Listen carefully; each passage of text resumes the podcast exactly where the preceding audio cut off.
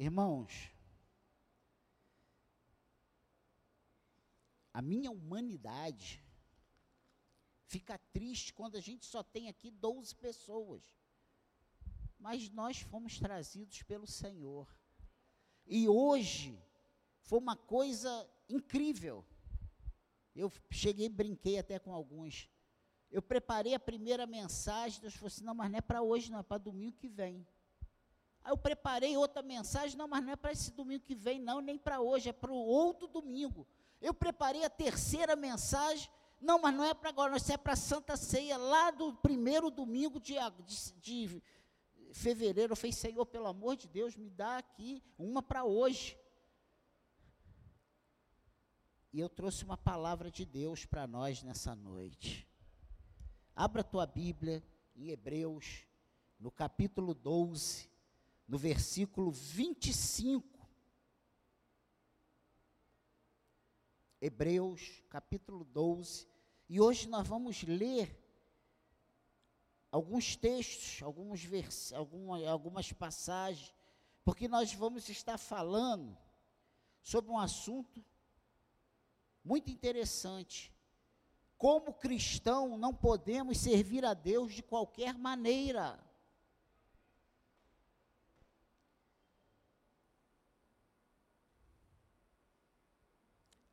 Eu estou com as costas toda lanhada. Fui chicoteado pelo Senhor a tarde toda. Se prepare, porque é muito interessante isso.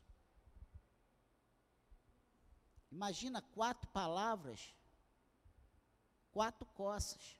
Porque toda vez que a gente medita na palavra, o Senhor nos corrige, o Senhor torce a nossa orelha, porque o objetivo do Senhor é esse.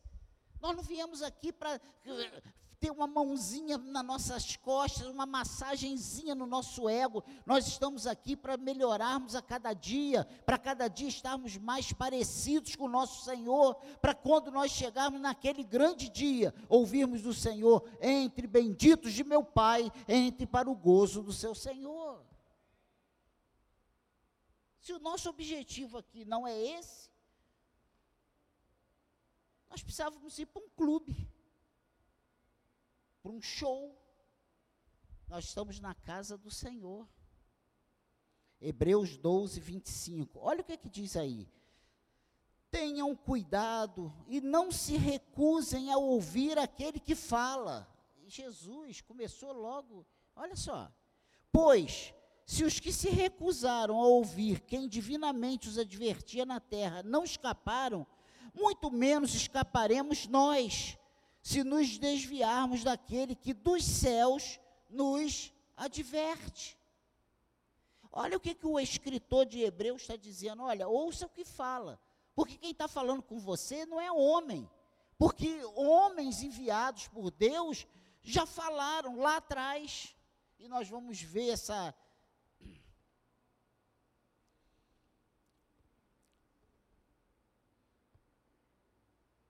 Fugiu a palavra essa associação, né, entre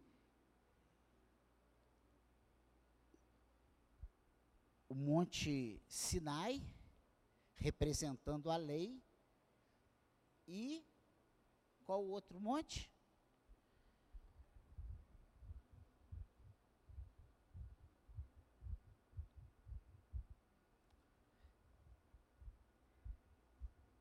E o Monte Sião, representando a graça.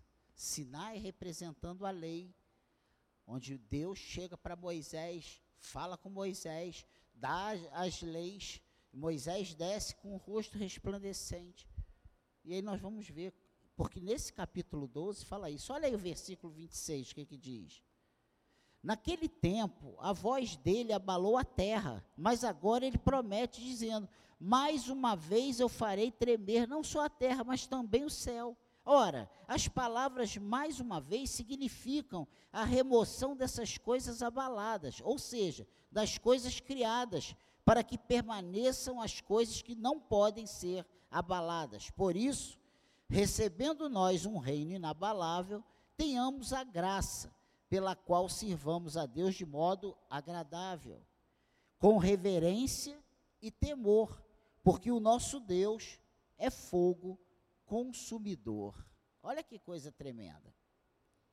Então, o escritor da Epístola aos Hebreus, nesse texto, vem desde o versículo 18, fazendo um paralelo, a palavra era isso, fazendo um paralelo entre o Monte Sinai e o Monte Sião. E como eu já falei, o Monte Sinai representando o período da lei, onde havia a graça, mostrando nos versículos 18 até o 21 como era difícil, como Israel tinha regras dadas por Deus. Não era nada fácil a tarefa de Moisés e seus homens. Você já, a gente acha que naquela época era mais fácil? Era muito mais difícil. Quando Deus vinha falar com Moisés no Sinai, é Sinai? Sinai. Gente, até um animal que tocasse no monte, ele era exterminado. Era trovões, raios, uma voz que estremecia todo mundo, a ponto do próprio Moisés ficar aterrorizado. Olha o que, que diz aí o versículo 18 desse mesmo capítulo 12. Vamos lá. Isso é, só gente, isso é só uma introdução. Ora, vocês não chegaram ao fogo palpável e aceso, à escuridão, às trevas, à tempestade, ao toque da trombeta e ao som da palavra, de, tais, de palavras tais, que aqueles que ouviram isso pediram que não lhes fosse dito mais nada, pois já não suportavam o que lhes era ordenado. Até um animal, se tocar o monte, será apedrejado. Na verdade, o espetáculo era tão horrível que Moisés disse: Estou apavorado e trêmulo. Moisés que viu o Senhor. Moisés foi o homem, o ser humano, que viu mais de perto Deus. Porque Deus passou, colocou ele na, na fenda da pedra, colocou a mão, passou quando ele passou, Moisés viu o Senhor pelas costas. E Deus falou: Você não pode ver a minha face, que se tu ver a minha face, você vai ser fulminado. Não tem nenhum ser humano que consegue ver a minha face e permanecer vivo. Olha, olha que situação tremenda. Imagina aquele encontro de Moisés, vem pastoreando o, o, rebanho do seu sogro e vê uma, uma planta pegando fogo e a planta não consumia. Aí quando ele vai chegando, ele ouve uma voz, Moisés, tira a sandália dos seus pés, porque esse lugar aqui é. Olha só, olha que, que situação.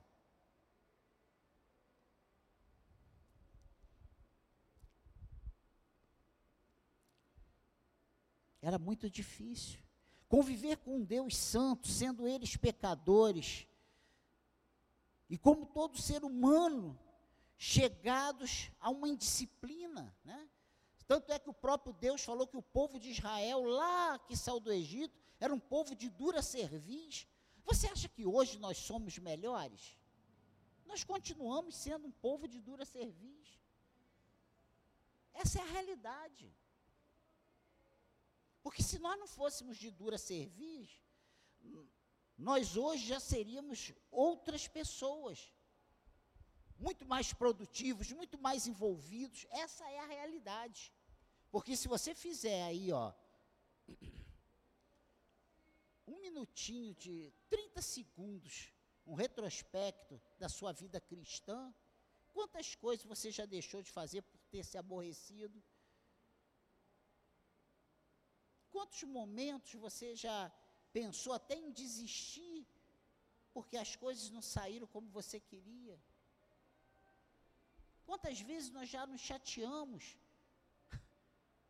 ensaiando para coral, ensaiando para Natal? Só estou usando eu já vivi às vezes ensaio de Natal, a gente vê no Natal coral, né, como tinha lá no Engenho Novo, que Todos que não sabiam cantar estavam no coral, era uma beleza.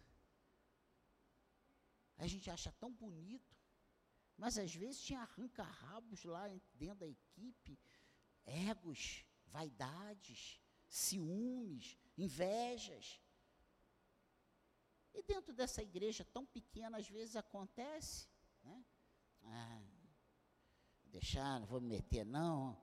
Eu fui falar, ele tossiu na hora que eu ia falar. Gente, o cara estava com um pigarro. É, já achou que. Não, a, gente, a gente não é assim. Às vezes a gente está mal com outra coisa, a gente desforra naquilo que não tem. Eu estou só dando. Não sei nem por que eu estou falando isso.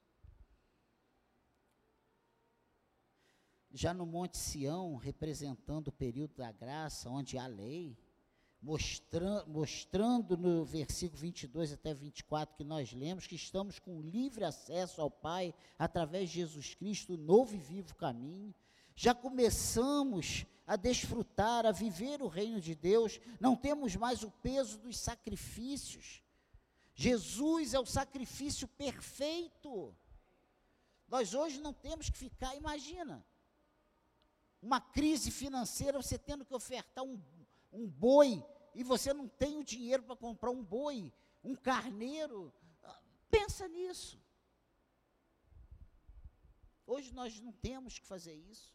Não há mais sacrifício. O sacrifício já foi feito. Mas nós temos que entender que, que o, o, alvo da nossa palavra hoje é como cristão não podemos servir a Deus de qualquer maneira. Esse fato do sacrifício estar feito, de não ter mais sacrifício para fazer, não nos livra ou nos leva a uma vida descompromissada com Deus. Nós hoje não temos aquele, mais aquele medo. Ai meu Deus, eu vou para o inferno. Meu nome foi apagado. Ah, não, agora meu nome está escrito. Não, meu nome está apagado. E agora está escrito. A gente sabe que somos filhos. E a gente sabe que filho é filho. Até a morte ele é filho. Ele pode ser um filho desobediente, mas é filho. E ele pode ser um filho obediente e nos trazer muita alegria. Pensa nisso.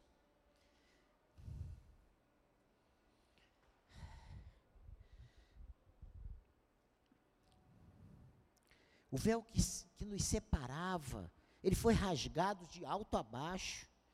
Podemos entrar no Santo dos Santos. Você pode entrar no Santo dos Santos.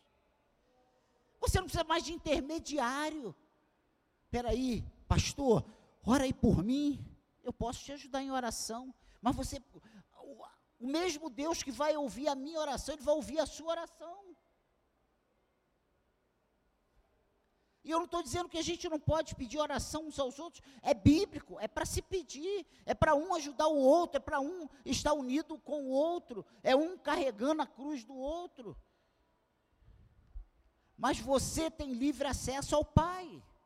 O véu que te separava do Senhor foi rasgado. O caminho foi consertado. Deus não olha mais para nós como seu inimigo. Nós não somos mais inimigos de Deus. Jesus Cristo, o sangue de Jesus Cristo derramado na cruz, nos uniu ao Pai novamente. Nós agora somos filhos. Nós podemos chamá-lo de Pai. Olha só que coisa tremenda. Meu Deus, é muita benção. Por isso nós somos advertidos para tomarmos cuidado, não recusarmos a voz que vem do céu para nós. Nós lemos isso aqui do 25 até o 26. Ele fala sobre isso. Tenham cuidado e não se recusem a ouvir aquele que fala, pois se os que se recusaram a ouvir que quem divinamente os advertia na terra não escaparam, muito menos escaparemos nós, se nos desviarmos daquele que dos céus nos adverte. Olha que coisa tremenda. A voz de Deus revelando o Evangelho deve ser ouvida e obedecida com maior atenção ainda do que aquela em que ele revelou a lei no Sinai. Olha só. Porque ele nos fala todo dia. E eu já falei isso aqui no final do ano passado várias vezes e reafirmo. Se nós não lêssemos mais a palavra de Deus, se nós não ouvíssemos mais as pregações, só o que nós já ouvimos e lemos e sabemos nós teremos condições de sermos servos do Senhor, gente. E eu pensa bem, eu não estou falando para você não ler, não. Você tem que ler, você tem que ouvir, porque a fé vem pelo ouvir, ouvir a pregação, a pregação da palavra de Deus. Mas eu estou dizendo que hoje nós temos uma riqueza de informações, nós temos uma liberdade de acesso à palavra de Deus, que essa liberdade só começou a ser dada há 500 anos atrás, 500 e poucos anos atrás, porque até então a palavra de Deus ela era lacrada, ela é, era para uso exclusivo só do clero. O povo não tinha acesso à Bíblia. Pensa nisso. Hoje na tua casa, se tu imaginar, e quantas Bíblias pelo menos você tem? Eu tenho umas 20. Se você quiser passar o dia inteiro trancado lendo a Bíblia, você tem liberdade para isso. Naquela época, não tinha.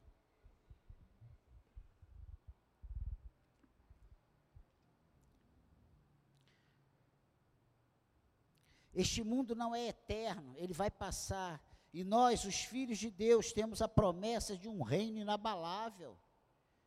E é tão difícil para nós, a gente fala isso aqui sempre, mas é difícil para a nossa humanidade, na nossa cabeça, a chave está virada certinha, para a gente entender que estamos no mundo, mas não somos do mundo. É complicado.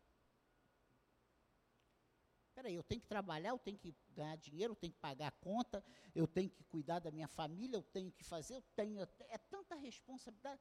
Mas aí no final de tudo, a conclusão é que essas coisas aqui não nos pertencem, nós temos que fazer, mas nós não somos daqui, nós somos de lá. Olha só que coisa difícil.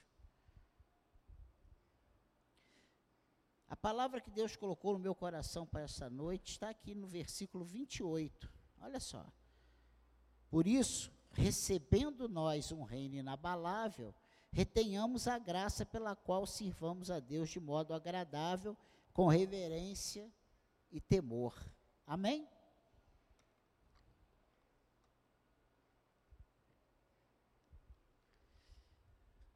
Eu estou preocupado com a qualidade do nosso serviço como povo de Deus.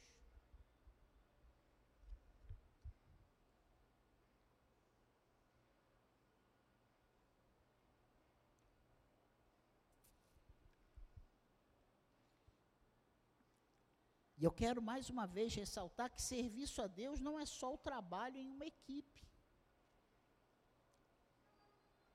A Bíblia diz: quer comais, quer bebais, ou façais qualquer outra coisa que seja para a glória de Deus.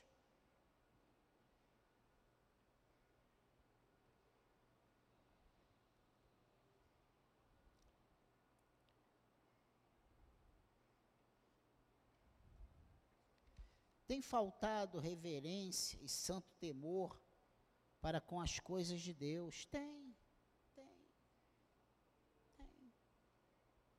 tem. Nós somos muito mais tementes e reverentes ao nosso emprego, à nossa casa, a uma série de coisas, do que as coisas de Deus. Nós somos advertidos a retermos a graça que nos foi proposta por Jesus Cristo lá na cruz do Calvário. E temos que nos lembrar que graça é favor e merecido. Não estamos aqui por sermos os melhores, mas porque fomos alcançados pela graça de Deus. Olha que coisa interessante. Para ser povo de Deus, a gente precisa ser alcançado pela graça de Deus. Você já viu que tem pessoas que a gente fala, a gente fala, a gente explica, a gente ora, a gente convida, a gente fala, e a gente convoca, e a gente ora, e a gente cria situações, e essa pessoa não consegue dar o passo. E por que que nós demos? Irmãos, porque essa esse encontro com Deus não depende de nós. apenas. Depende do Espírito Santo quebrar o coração. Mas tem corações que nosso coração, o Espírito Santo veio, quebrou ali e a gente deu resposta. Mas tem gente que pela dureza do coração, o Espírito Santo está falando, está falando, está falando, está chamando, está chamando. A pessoa vê os milagres acontecendo, mas ela não consegue reagir a esse chamado.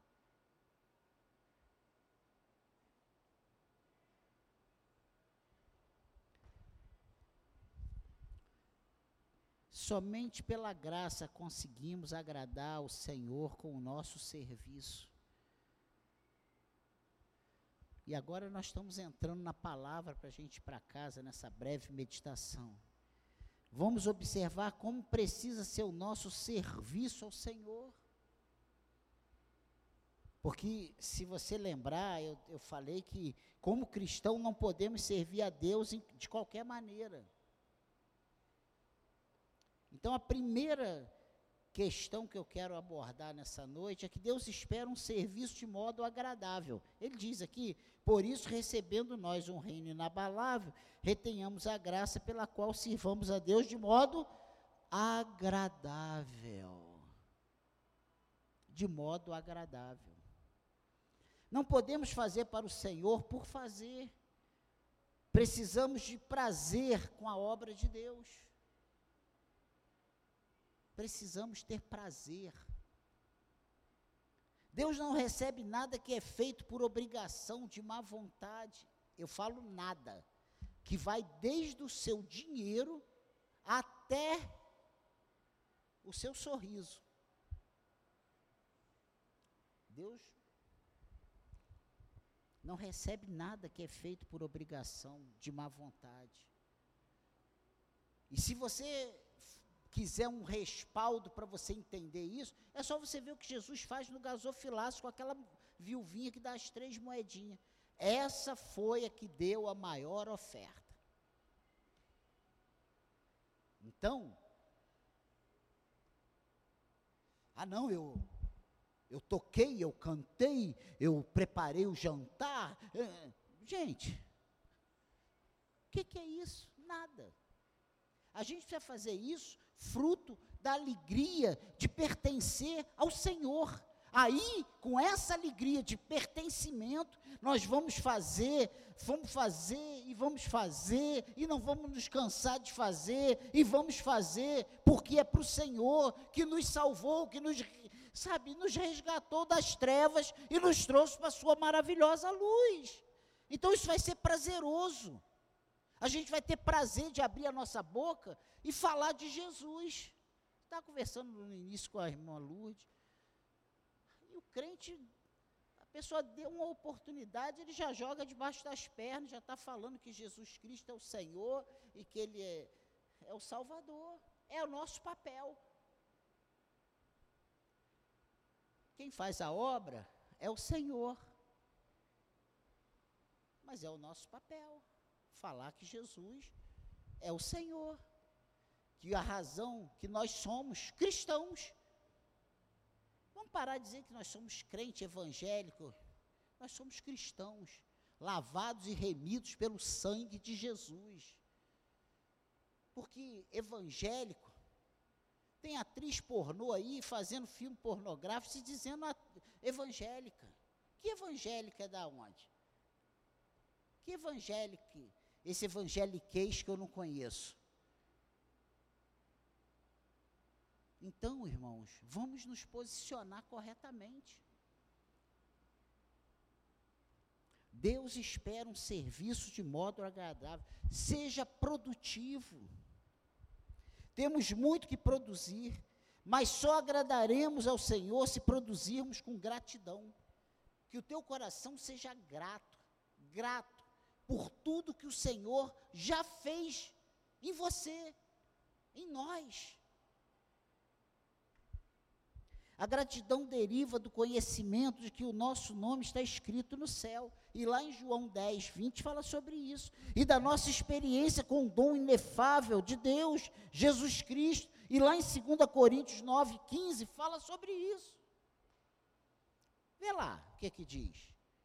Vamos lá, a gente tem muito tempo hoje. A gente vai acabar 10 horas nessa breve meditação. 2 Coríntios, olha aí, 9, 15. Olha o que que diz.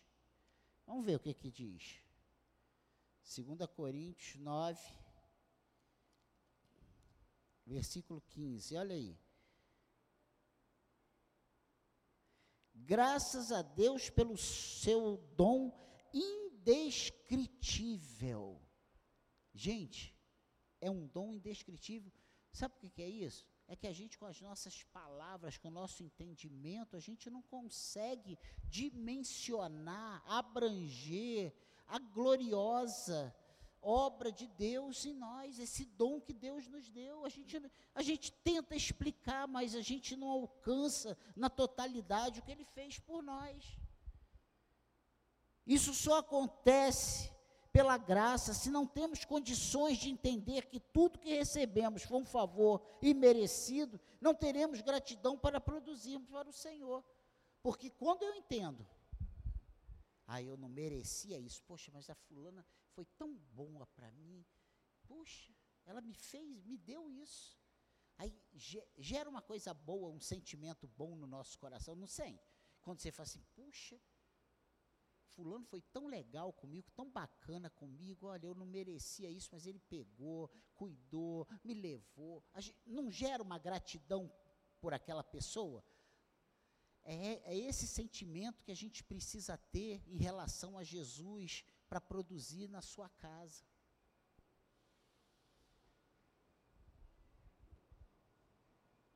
A segunda coisa importante é que precisamos fazer a obra de Deus com reverência. Então, a primeira coisa é de modo agradável, a segunda com reverência. E ele fala aqui no, no nosso texto base exatamente isso. Te, retenhamos a graça pela qual sirvamos Deus de modo agradável, com reverência. Olha só que coisa tremenda. Com reverência. Não é porque eu estou aqui de graça,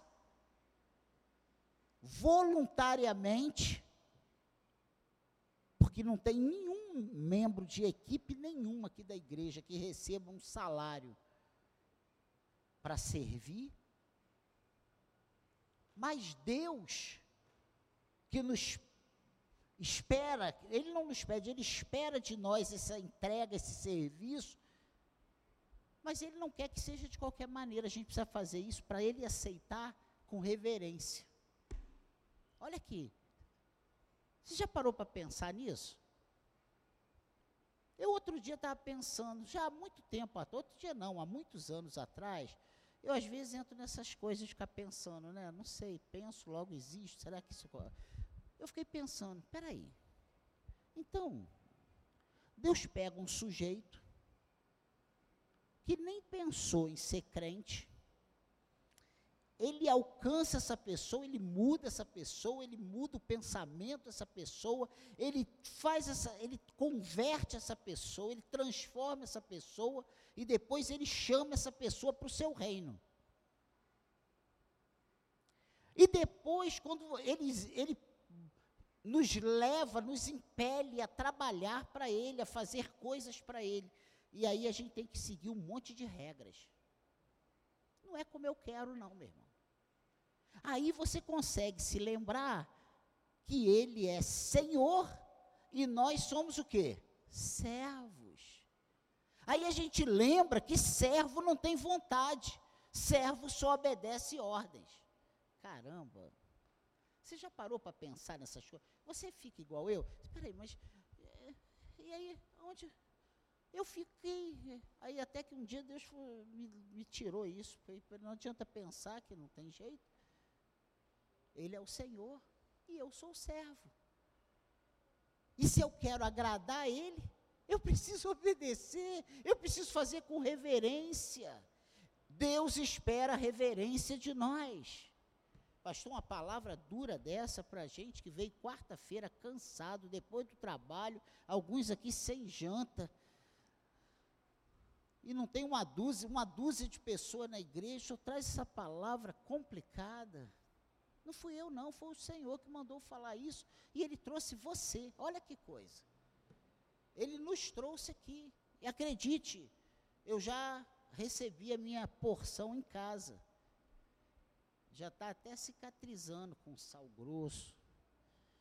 É. Nós precisamos fazer a obra de Deus com reverência. Perdoe, mas às vezes somos irreverentes com a obra de Deus. Somos. Quantas vezes já passou pela nossa cabeça, pela sua cabeça? Ah, eu estou fazendo de graça, ainda vem esse pastor exigindo que tem que chegar. Reverência. Porque nós não estamos fazendo para o pastor, não é para o diácono, não é para o líder, é para o Rei dos Reis e Senhor dos. Gente, aí muda tudo de figura de novo, meu Deus. Nós precisamos entender que estamos tratando com Deus Todo-Poderoso, Santo, que conhece o nosso coração e que não tolera o pecado. Olha só que coisa tremenda. Ele é o nosso grande amigo, mas não nos dá o direito de tratá-lo como tratamos um amiguinho qualquer. Olha só, ele diz que ele é o nosso verdadeiro amigo. Mas a gente não pode fazer as trollagens que a gente faz com os amigos, porque ele é o Senhor, ele é santo, ele é Deus, ele é o nosso Deus, é o nosso dono. Olha só.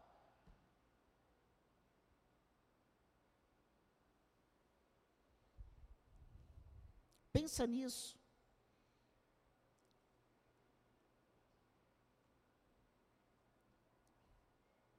As nossas atitudes falam mais do que mil palavras. A reverência vem com conhecimento de quem é Deus. Porque se a gente tem a referência de quem é Deus, o conhecimento de quem é Deus, a gente vai tratar Deus como Deus. A gente vai tratar Deus como o, o cara lá de cima, como coleguinha, como. Ah, sabe? Embora você com ele possa ter a intimidade que você quiser. Você lá no teu quarto, você pode chamar ele como você quiser. Eu creio nisso. Papai, o meu amigo, dono da minha vida. Mas quando você se dispõe a produzir para ele, você tem que produzir com reverência. As pessoas precisam ver santidade na tua vida, no trato com a obra de Deus. Amém, igreja? Você está entendendo? Você está aí? Quantas vezes nos permitimos pensar coisas, falar coisas sabe, sobre Deus, sua casa, seus ministros, que se falássemos isso da, do nosso patrão, estaríamos no olho da rua. Pensa nisso. Aí eu quero te levar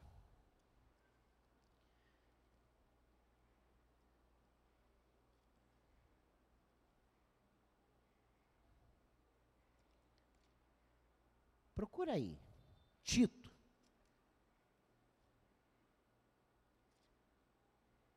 Capítulo 2. Volta aí, voltar algumas poucas páginas. Tito, capítulo 2, versículo 6. Carta de Paulo a Tito, capítulo 2, versículo 6. Olha o que, que diz aí. Do mesmo modo Quanto aos mais jovens, exorte-os para que em todas as coisas sejam o quê? Moderados. Tu já viu jovem passando dos limites? Seja você mesmo um exemplo de boas obras. No, no ensino, mostre integridade, reverência, linguagem sadia e irrepreensível, para que o adversário seja envergonhado, não tendo nada de mal a dizer a nosso respeito. Olha só, olha só. Quem está falando isso é a palavra de Deus, não é o Daniel. Mas às vezes quem ouve Ah, já vem o pastor aí, ó. Pô, isso tem nada a ver, nós estamos no século XXI, pós-modernidade. Do mesmo modo quanto aos mais jovens, exorte-os para que em todas as coisas sejam moderados. Seja você mesmo um exemplo de boas obras no ensino, mostre integridade, reverência, linguagem sadia e repreensível, para que o adversário seja envergonhado. Ou seja, tudo que a gente faz, a gente não faz recortado, isolado do inimigo. O inimigo está vendo. E ele está com o dedo em riste para acusar. Olha lá, olha lá, olha lá, olha lá. André cantou de óculos, pô.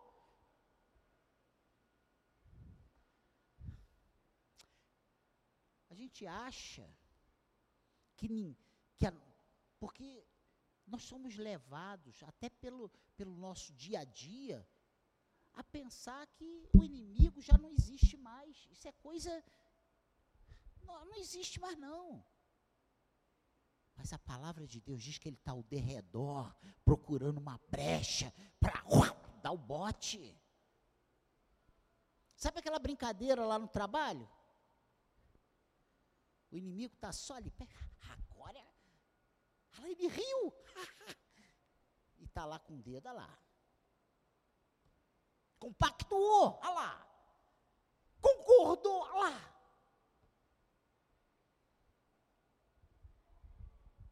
O nosso Deus é santo. Ele é o rei do universo. E temos tratado, temos o tratado como tal. Porque a gente sabe que ele é santo, que ele é o rei do universo. A gente tem tratado ele como tal. Ele é amor, mas também é fogo consumidor, e a gente não pode esquecer disso.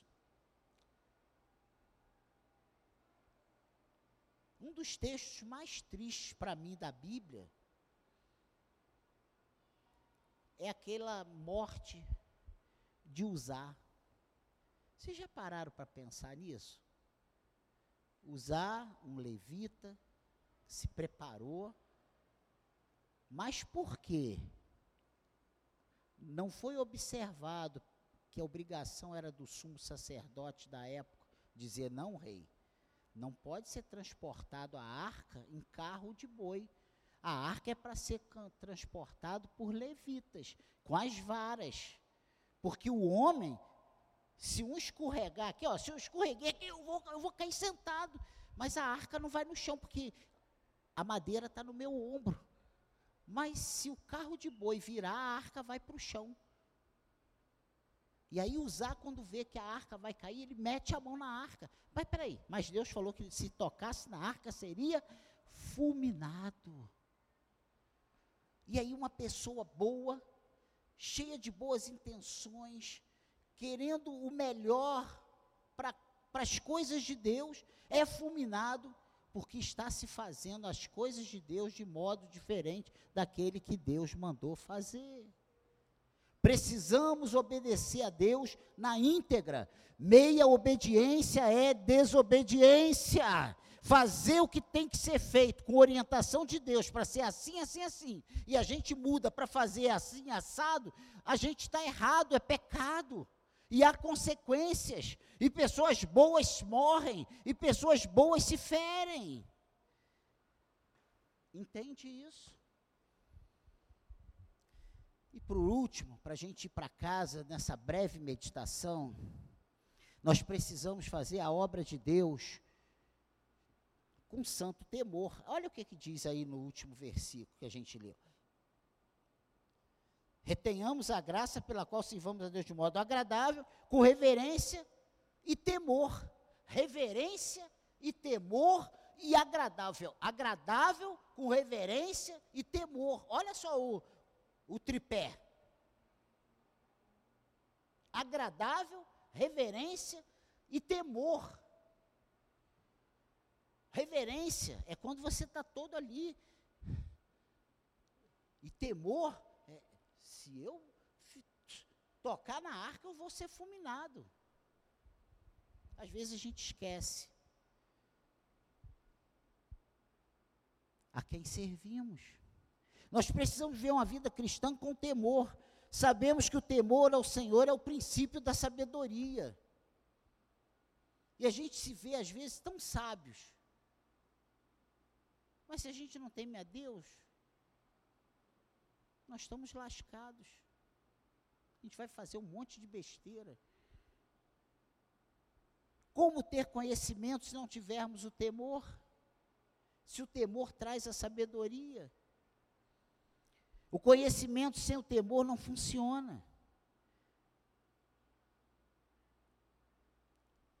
Eu quero ler um texto que a gente tem muito tempo hoje, Filipenses capítulo 2. Depois de Deus me dar quatro palavras no mesmo dia, gente, me perdoe. Filipenses capítulo 2, versículo 12. Olha o que, é que diz aí. Até o 12, 13. Olha o que, que diz aí. Assim, meus amados, como vocês sempre obedeceram, não só na minha presença, porém muito mais agora na minha ausência, desenvolvam a sua salvação com temor e tremor, porque Deus é quem efetua em vocês tanto querer como realizar segundo a sua boa vontade. Olha só, com temor e temor, desenvolvam a salvação. O que é desenvolver a salvação, irmãos? É ficar sentado no banco, esquentando o banco até a cadeira dissolver e quebrar? Não.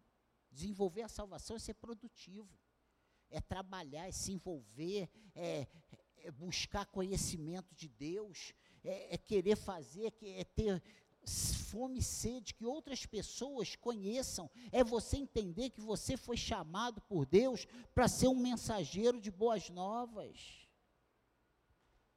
Amém, igreja? Isso depende de nós. E se você for lá em 1 de Pedro, se você achar que está indo muito para lá e para cá, só espera aí que eu te pego. 1 de Pedro, capítulo 1, versículo 17. 1 de Pedro 1, 17, olha o que, que diz aí. E se vocês invocam como Pai aquele que sem parcialidade julga segundo as obras de cada um, vivam em temor durante o tempo da peregrinação de vocês. Olha só. Não adianta você querer muitas vezes invocar a justiça de Deus para o seu irmão ou para aquela pessoa que te ofendeu, que fez alguma coisa contra você. É isso que ele está dizendo aqui. Ó. E se vocês invocam como Pai aquele que sem parcialidade julga segundo as obras de cada um, vivam em temor durante o tempo da peregrinação de vocês. Temam a Deus. Não adianta a gente querer ver Deus executar o A, B, C, se a gente está vivendo de forma desenfreada, desagradável a Deus. Somos peregrinos na terra e nessa trajetória rumo a Canaã celestial precisamos de temor. O temor nos impede de errarmos o alvo. Você já viu o que é uma pessoa que teme? Se você teme perder o seu emprego, você desrespeita o seu patrão? Você recebe uma ordem e você diz na cadeira, ó, oh, passa para outro que eu não vou executar isso não. Tu faz isso? Se você teme continuar, se você não quer perder aquele emprego, você teme perder o seu emprego, você pode até se chatear, mas você vai obedecer. Porque se você não fizer, você tem as consequências. Robson, tem que consertar esse carro aqui e aquele ali. Ah, eu vou fazer isso não, se tu quiser, tu faça.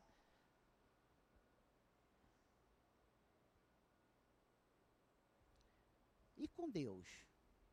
Sabe o que está em jogo para nós? Sabe qual é o nosso prêmio? A vida eterna. A coroa da vida. Meu Deus. O temor nos impede de errarmos o alvo. Não podemos servir a Deus de qualquer maneira, precisamos de testemunho de cristão. Amém, igreja? Entendendo que somente pela graça podemos servir ao Senhor de modo agradável, com reverência e santo temor. O que queremos ouvir naquele dia? Entre benditos de meu Pai, ou apartai-vos de mim, malditos. Estamos aqui, culto após culto, para ouvir o que de Deus? Eu quero ouvir do Senhor. Olha, gente, vai ser uma tristeza. O Senhor fala assim: apartai-vos de mim, Daniel, porque eu não te conheço, não. Meu Deus. Eu quero ouvir, entre bendito de meu Pai, entre para o gozo do seu Senhor. Ou nós entramos para o gozo do nosso Senhor, nós somos vistos como malditos. Olha só eu quero ser bendito, eu quero estar no gozo do meu Senhor. É para isso que nós estamos aqui. Mais do que ter um carro, mais do que ter uma casa, mais do que ter uma família, um emprego, filhos, alegria. A nossa alegria é Jesus. Você já parou para pensar na vida de Paulo? Gente, quem para e pensa na vida de Paulo, prisão, açoite, humilhação.